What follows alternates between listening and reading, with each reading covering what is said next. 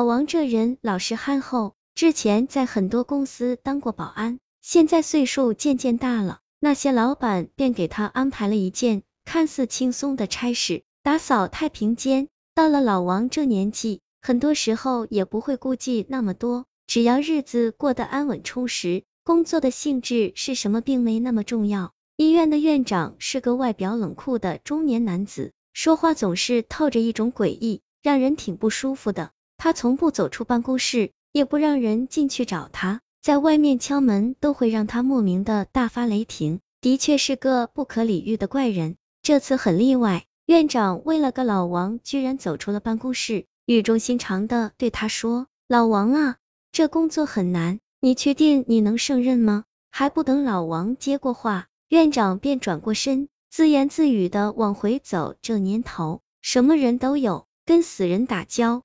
倒也愿意，老王自然是不会计较这些的。他十分珍惜每一个来之不易的工作，有一份工作就有了一份活着的希望。他满脸堆笑的看向一旁围观的护士，他们支支吾吾的嘀咕着什么，很快就散开了。与老王交接工作的是一位年轻漂亮的女孩，她把笔记本和笔递给老王，吩咐这里面的内容是每天必须完成的事宜。完成一项就要打一次勾。老王大致看了一下，无非是太平间一杠三号房的打扫流程。女孩似乎对于离开这里显得很不情愿，就像把太平间当成了家一样。对于同龄人而言，这里是禁忌，任何人都无法理解一个可爱的女孩子为什么会选择在太平间从事如此令人后背发凉的事儿。老王把女孩的犹豫看成了对自己的不放心，他努。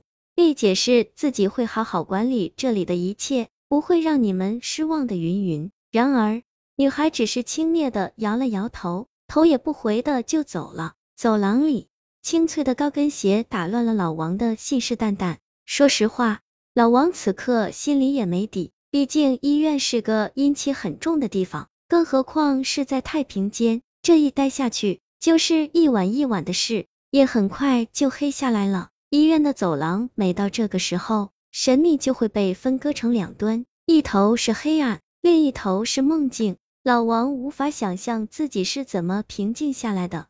好在自己买了瓶二锅头，喝一小杯能壮胆，这滋味下去了是钻心的火辣。他敞开衣襟，一丝丝凉意爬了进来。老王又从饭盒里抓起牛肉，吃的那个爽快哟。他吃着吃着，突然想到差不多的茶房了。擦了擦嘴，摇晃晃的朝柜子那走去，取出那笔记本，定睛一看，哎，莫不是自己酒喝多了，之前的表格字迹全没了，一页页的空白。他揉揉眼睛，依然是这样。他心里直犯嘀咕，喝酒太误事，多半是把本子给忘了哪里了。他放下笔记本，要去找笔，想写点日记。老王这人除了爱喝酒，还喜欢每天写点日记。这爱好实在有趣的很，可是他怎么找？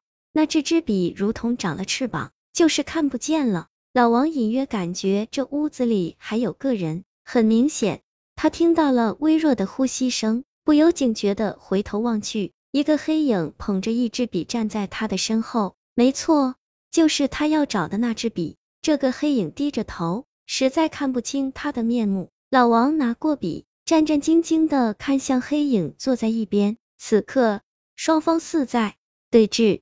过了一会，黑影说话了，大约是个甜美的女生。你知道这笔的来历吗？老王酒醒了差不多，冷静的看着黑衣女子，又看着自己手中的笔，摇摇头。女子继续说道：“这笔有灵性，能唤出你的灵媒。不过一旦签下契约，你们俩谁也离不开谁了。灵媒。”这是什么鬼东西？老王自觉这不是在电影里，也并非做梦。他用力的捏了捏脸蛋，妈的，好疼！他死死的盯着眼前这位不速之客，直觉告诉他，白天的女孩就是这位黑衣女子。可是这笔，黑衣女子似乎看出了老王心思，抬起头，捋了捋头发，果然，真的是她。她笑着，却手舞足蹈的做着诡异的动作。像是远古的巫术施法，惊异的事情发生了，笔居然跳起了舞，在老王手掌飞跃向空中。划过一道优美的弧线，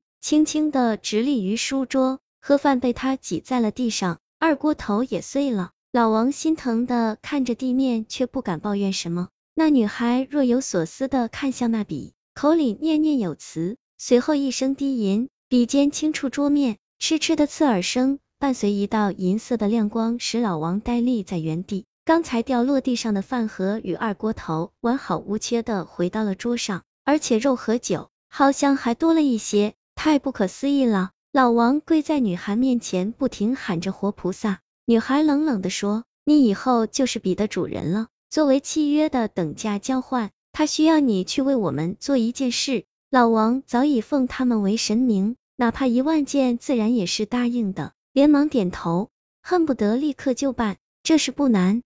你现在就去把院长请到这儿来，剩下的事交给我们。女孩的话依旧冷冷的，仿佛太平间里阴森森的冷气。老王拿着手电筒就跑出去了。这么个点，院长肯定回去了，那该怎么去找呢？老王才来这没多久，除了院长和女孩，谁也不认识。这事虽说不难，但是连院长地址都不知道的老王，真不知道该去问谁了。他慢悠悠的来到院长办公室，看着门外“请勿打扰”的贴纸，使得老王想要离开。谁？屋内突然的一声询问，让老王吓得尿都快要出来。院长居然没回家！我是老王啊，是这样的，我买了点牛肉和一瓶二锅头，想陪院长聊聊。老王大着胆子扯着谎，只听得屋内一阵忙乱的脚步声，门开了。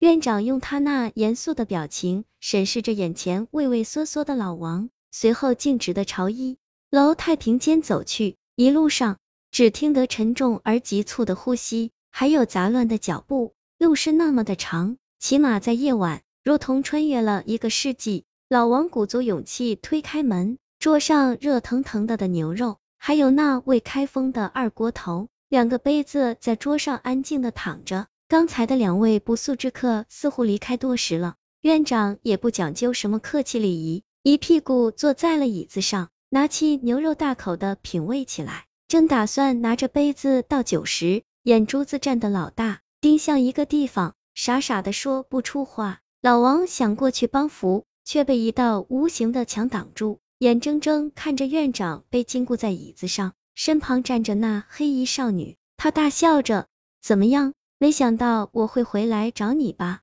当年你让我生不如死，现在我会对你十倍奉还。原来院长与这女还本是师生关系，不想一次单独教学，院长兽性大发，强暴了她，这使得女孩不堪重负而自杀。内心对医院的喜爱，使得她留在了太平间多年。很多护士晚上都不愿意到那里去，因为总能看见他飘之不去的倩影。这也便是院长迟迟不愿出门，将自己关在办公室的原因。可为何这一次会跟着老王去太平间？这里是由于愧疚还是爱恋，就不得而知了。老王依然还是太平间打扫卫生的老王，但是空空的笔记本旁边又多了一支笔。